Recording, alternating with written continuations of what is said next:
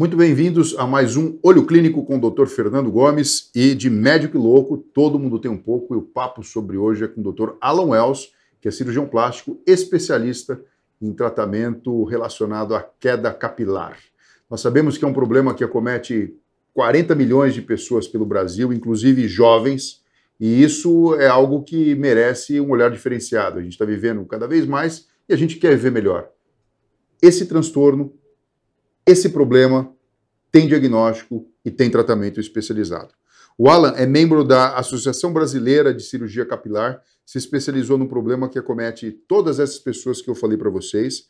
E a gente sabe né, que conforme o envelhecimento acontece, cerca de 3 quartos dos homens, estamos falando aí mais de 70%, de alguma maneira experimenta essa situação que nem sempre é tão agradável. E dois terços das mulheres também, de alguma forma, podem apresentar alguma queixa correlacionada com o assunto. Alan, muito bem-vindo. É um prazer ter você aqui com a gente. Prazer é meu, meu amigo, e vamos conversar bastante. Esse assunto é muito importante porque é muita gente. Se a gente for pensar que metade dos homens tem calvície, são bilhões no planeta, e isso é um assunto relevante. O Alan, a que, que você atribui essa perda de cabelos é, crescente, né? Pelo que a gente tem visto. Teve pandemia aí, aumentou é, o estresse, a gente sabe que tem uma correlação. Aumentou. Mas aumentou. é isso? É isso. Se a gente pensar que metade dos homens do planeta Terra tem calvície aos 50 anos, metade das mulheres tem ao redor dos 70, é muita gente. Só que após a pandemia, e já faz um tempinho, a gente tem visto aumentar muito.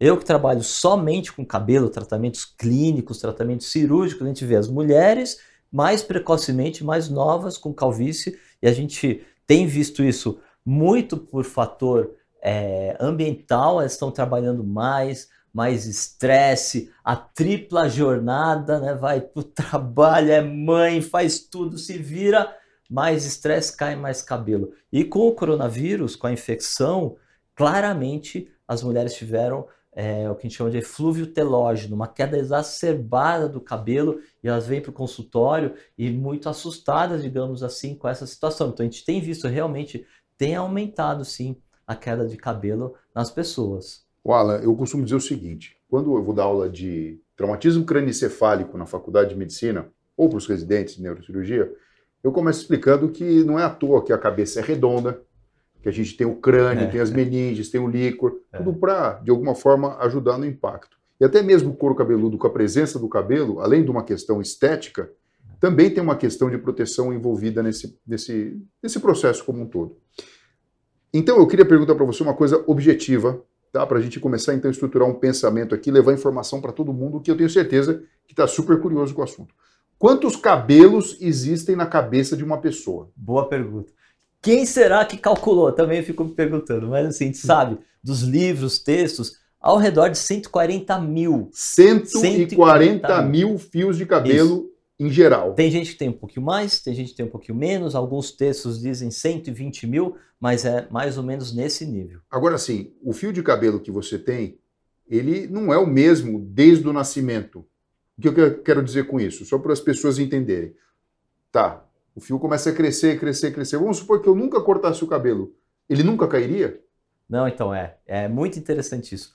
Nós temos ciclos, os cabelos têm ciclos. Como então, a natureza, caem. é isso? É, eles caem. Então, assim, nós nascemos com as, as raízes, digamos assim, já com o número fixo das raízes. Os, números, os cabelos crescem e o fio cai, do mesmo poro sai outro fio, Sim. do fio cai, do mesmo poro sai outro fio, só que com o tempo, o fio que sai de novo, a renovação, ele vem um pouco mais fino.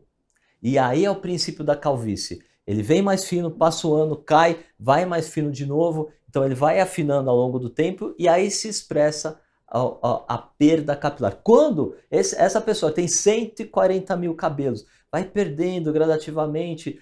Quando perde ao redor de 30% dos fios, às vezes nem percebeu ainda. Quando o paciente vê o couro cabeludo, vê aquela transparência, é que já perdeu de 30% a mais dos cabelos. Então tudo é muito gradual, mas nós temos ciclos, os cabelos vão se renovando. Ele cai, volta, cai, volta, às vezes é sazonal.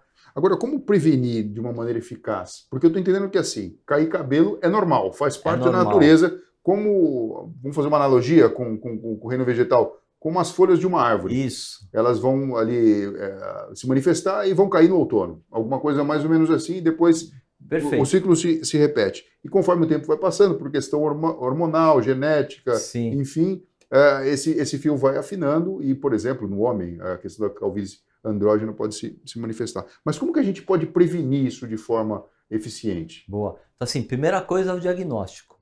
E é, às vezes é difícil, porque o paciente já perdeu 20% dos cabelos, 30% dos cabelos e não, não percebeu. Então a mulher é comum, ela percebe o rabo de cavalo mais fino, o homem começa a ver transparência, e a primeira coisa é que se faça um diagnóstico, ou seja, apareceu o sintoma ou queda de cabelo exacerbado, você percebe menos volume, vá ao médico especialista em cabelos, porque é o que você perguntou. Tem jeito de segurar? Tem jeito de, de nós prevenirmos? Sim, nós temos várias táticas. Primeiro, fazer o diagnóstico. Às vezes a, a, a mulher pode ter um problema na tireoide, né, um problema sistêmico que reflete no cabelo.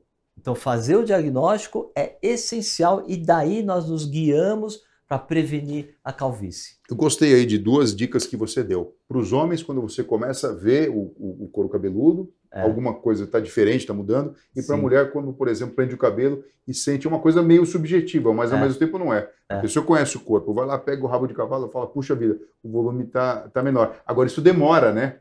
Demora. É uma coisa lenta, né? É, é, lento e assim. Mas a mulher percebe mais porque o cabelo começa a crescer menos, a alongar menos. É comum a mulher vai ganhando de idade, fala: caramba, meu cabelo crescia até aqui, quanto eu quisesse, vai para a cintura, mas depois ele chega no ombro, não cresce mais, cai. Então os cabelos vão como se fossem encurtando. Se a gente faz tratamento antes de chegar nessa fase que eles não conseguem crescer, nós conseguimos que ela mantenha a vitalidade capilar.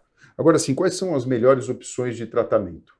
Existem vários tratamentos. Então, primeiro, nós fazemos um diagnóstico. Existem mulheres que têm problemas sistêmicos, anemia, problemas é, endocrinológicos. Então, se a gente faz esse diagnóstico, encaminhamos para um especialista, para o endocrinologista, por exemplo, ela entra num, num, num balanço hormonal e aí melhora o cabelo dela sem que eu precise fazer alguma coisa. Agora, existem os tratamentos específicos para o cabelo, loções especiais, existem remédios, existem tecnologias novas, isso é muito bacana, que são lasers de baixa intensidade que estimulam as raízes, existem microagulhamentos, estímulos de couro cabeludo, ou seja, várias táticas. Como é que eu vou me guiar? Qual é o tratamento essencial? Eu preciso fazer uma tricoscopia. Eu Olhe com uma câmera. Tricoscopia é um exame. É um exame, olhe com uma câmera, mas é um exame simples, não invasivo. Então no consultório nós temos vários tipos de exames, até um super é, especial e que nós colocamos um, uma câmera. Essa câmera envia por inteligência artificial para os Estados Unidos, isso é em segundos.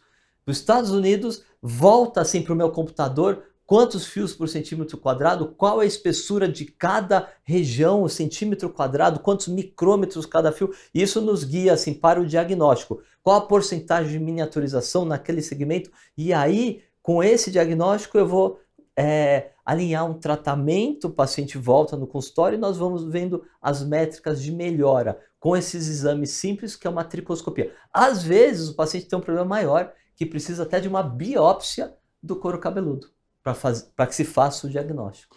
O Alan, e assim, você falou em remédios, né? A gente sabe que existem alguns, né? Por exemplo, minoxidil, por exemplo, finasterida. Sim. E a gente sabe da cirurgia, Sim. né? O, na Sim. qual você é especialista, né? O transplante ou implante capilar. Transplante, né? Porque você, Transplante. porque você tira do próprio corpo de uma área doadora e coloca na é. área que está precisando. Todo mundo pode fazer ou precisa ter uma, uma, uma área é, doadora, suficientemente rica para conseguir Sim. levar o cabelo para lá. Então isso é muito bacana, assim. Então, primeira coisa que é muito interessante, descobriram isso, 1800 e pouco, um cirurgião alemão, Diefenbach, depois um cirurgião, um dermatologista japonês, 1930, o que, que ele descobriu? Quando nós captamos um fio daqui, dos lados ou atrás, e nós o colocamos aqui em cima, ele, ele cresce, corta, cresce, corta com a mesma característica daqui do lado, que é os fios não têm a tendência da calvície.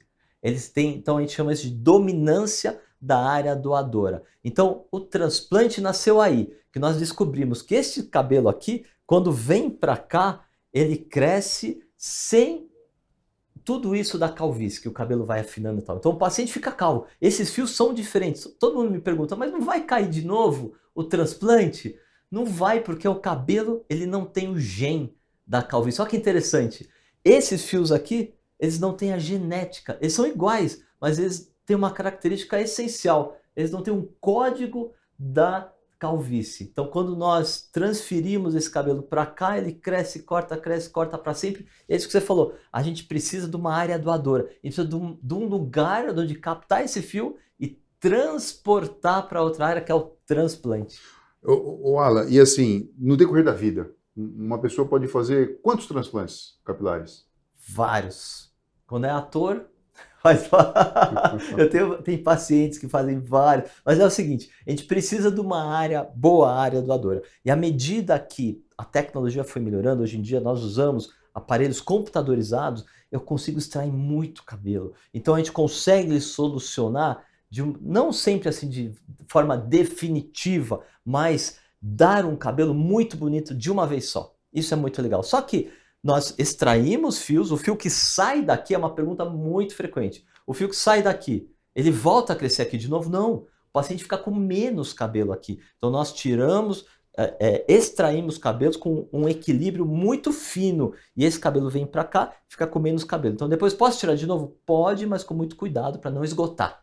Sim, é como se fosse um. Você espalha você tem uma área de maior concentração, aí você faz uma transferência para a cabeça Exato. com a garantia biológica de que esse cabelo implantado na região uh, do vértex mais alta, é. ele não vai cair porque não, vai não cair. sofre essa influência genética de enzima, de testosterona e coisas assim. Exato, é muito raro que caia, a menos que o paciente tenha uma doença de couro cabeludo, mas é um cabelo que dura muito mais. Isso é muito bacana, é a base fisiológica, digamos assim, para a minha especialidade que é o transplante de cabelos. O Alan, estou muito feliz de ter recebido você aqui hoje, a gente ter falado sobre esse assunto tão empolgante. Como eu falei aqui, né, quando a gente olha pela vertente da neurociência, da neurocirurgia, por exemplo, o cabelo faz parte do couro cabeludo e representa um ponto de impacto e até mesmo de amortecimento de algumas formas de trauma. Indo um pouquinho além, quando a gente fala de autoestima, pô, é legal ter um cabelo bacana, né? A gente vê, às vezes a pessoa passa por um tratamento de uma doença, como por exemplo câncer, tem que fazer químio, radioterapia,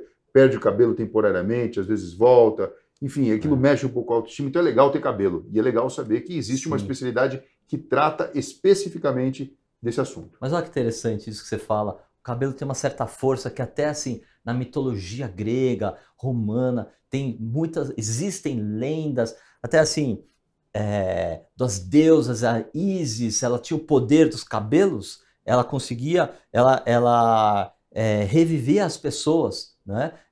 um poder de cura com os cabelos. Então é famosa essa, essa mitologia que a Isis curou, morreu o marido, ela colocou os cabelos em cima do marido e o marido reviveu.